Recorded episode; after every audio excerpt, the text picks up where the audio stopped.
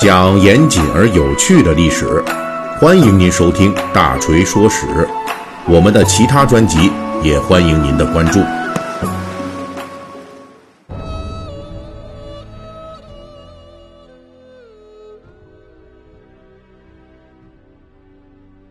最近我们的《三国演义》细节解密啊，就一直讲这兖州的争夺战呢。哎呦，这个可是又残酷又漫长。大锤呢就已经讲到曹操和吕布双方拼的是精疲力竭，而作为吕布盟友的张邈、陈宫等人，还出乎意料的按兵不动。还有这曹操盟友袁绍，突然出兵占据东郡，雄跨黄河。就这一系列举动，我们都讲到了。上一期我们就说啊，由于袁绍作为曹操的盟友和实力强大的诸侯，在兖州曹吕双方势均力敌的时候，他突然加入兖州局势，啊，这对兖州的几大势力，他们对局势的这个预判啊，以及后续的行动，都产生了极大的影响。等于说呢，这袁绍军一进来，相当于是一个搅局的啊，整个这盘子就乱了。但是上一期结尾，我们也提到了，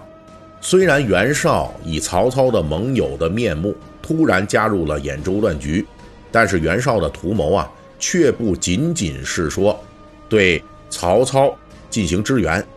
那他到底要干什么呢？这就需要重点介绍一下这次。奉袁绍之命出兵占领兖州东郡的大将臧洪了。臧洪是徐州广陵郡人，他是个标准的官宦子弟。这臧洪的父亲臧民，当过东汉王朝的中山太守、太原太守等等职务，而且官声很好，这也为臧洪初入官场、少年得志铺平了道路。臧洪很快就从孝廉变成了地方的实职县令。不过，到了大将军何进被杀、董卓进京的公元一八九年，臧洪就弃官不做了，回了老家广陵，然后被老家的广陵太守张超所赏识，在广陵郡上就担任公曹。这是一个主要为太守服务的岗位。由此可以看出来，这臧洪的能力不错，张超很重视他。所以，在这个位置上，臧洪得以发挥出他异乎寻常的动员能力，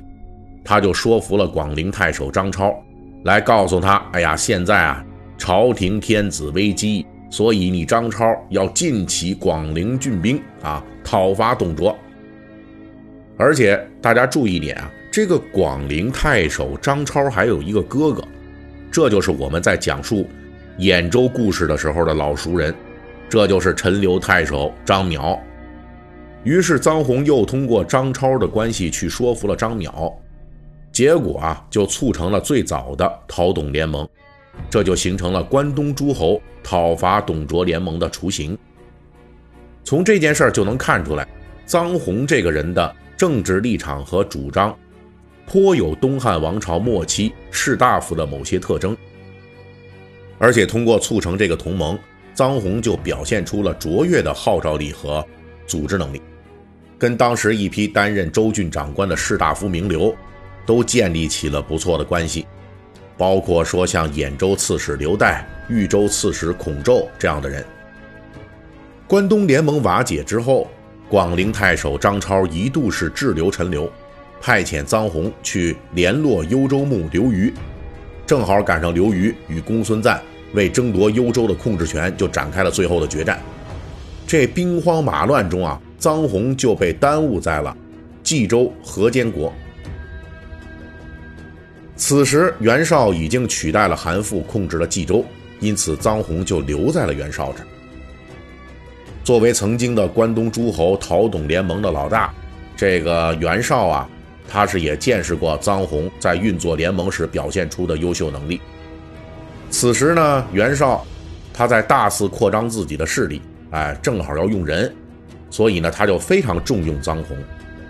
正好这个时候青州大乱，当地的刺史焦和就挂了，一时间，孔融还有公孙瓒的部将田楷以及袁绍都想插手青州事务，纷纷自称自己是青州刺史，而臧洪就成了袁绍控制的那部分青州地区的青州刺史。臧洪在青州前后治理了两年多，就控制住了青州当地的黄巾之乱，稳定了局面。袁绍非常认可他的才能，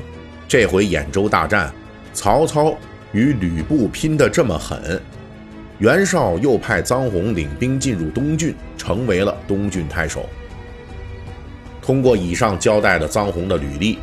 我们大致能够看出来袁绍的一些隐秘的图谋。首先，臧洪这个人是士大夫出身，他的三观也很符合名门士大夫的口味，而且最重要的。这臧洪跟兖州当地豪强的代表张邈是有千丝万缕联系的，他曾经是张邈弟弟张超的铁杆儿。换言之啊，就是袁绍手下能人猛将不少。如果要纯粹是为了帮助曹操打吕布，那完全可以派别人过来。但是袁绍却独独派遣了一个有青州官身的臧洪过来，这个政治意图可就微妙了。因为臧洪的这种背景是张邈能够接受的，也就是说，通过这个微妙的人事任命，袁绍要表达的信息可不是只有援助曹操这一项，他也在向兖州当地豪强示好，意思就是我派了一个你们能够接受的人来当东郡太守，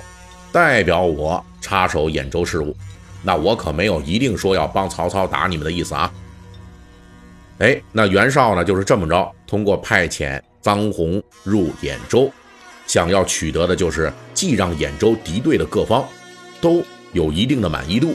但是呢，又都对他有所忌惮的这么一个复杂的结果。而这样的安排也说明了袁绍对曹操占据的兖州实际也有自己的想法。因为一旦曹操军事不利被打垮了，那么臧洪摇身一变。可以直接成为袁绍控制兖州的代表，并且臧洪与张邈、张超兄弟素来交厚，因此他能够作为袁绍的代表，立即与兖州本土豪强们达成某种和解，甚至依靠袁绍的支持，重新笼络住兖州本土豪强。作为袁绍这种对兖州的未来规划的一个注解，那就是臧洪带兵控制兖州东郡之后，按照袁绍的部署。没有驻扎在东郡的治所濮阳，而是向东北方向挪动了治所，把东郡的治所改在了黄河北岸的东武阳。这个移动啊，可有大的说道了，因为原来的治所濮阳是黄河南岸的重镇，而且是曹操与吕布军反复交战的前线地带。臧洪带着袁绍军占领东郡之后，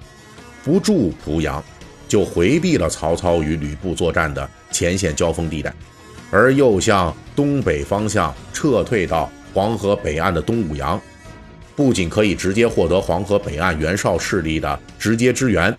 而且东武阳这个地方特别有意思，它的地理位置啊，正好是在曹操兖州最后三座城池的北面，也就是后面，就是它的后方，看起来就是啊。袁绍轰轰烈烈地派出了援军，但是这支援兵啊，就直接躲到曹操的势力背后了，并没有直接怼到前线，说跟这兖州豪强跟吕布军啊直接开战，没有这个意图，他就驻扎在曹操背后，就这么待着，看着好像也是一个打酱油的。这是一招充满了变数的攻守棋，同时也是一招充满了各种缓和可能性的还手棋。由此就能看出，曹操的这个盟友袁绍啊，他不简单啊，他是有所图谋的，可不是说跟曹操同一个目标。而袁绍在如此微妙地加入了兖州乱局之后，曹操又该如何面对这个盟友的微妙一招呢？下一期的《三国演义》细节解密，我们继续为您来讲述。感谢您收听本集的节目。您可以微信搜索添加四四七九二五八零三一七八，让小助手拉您进入大锤的粉丝群，我们可以在那里一起愉快的交流历史。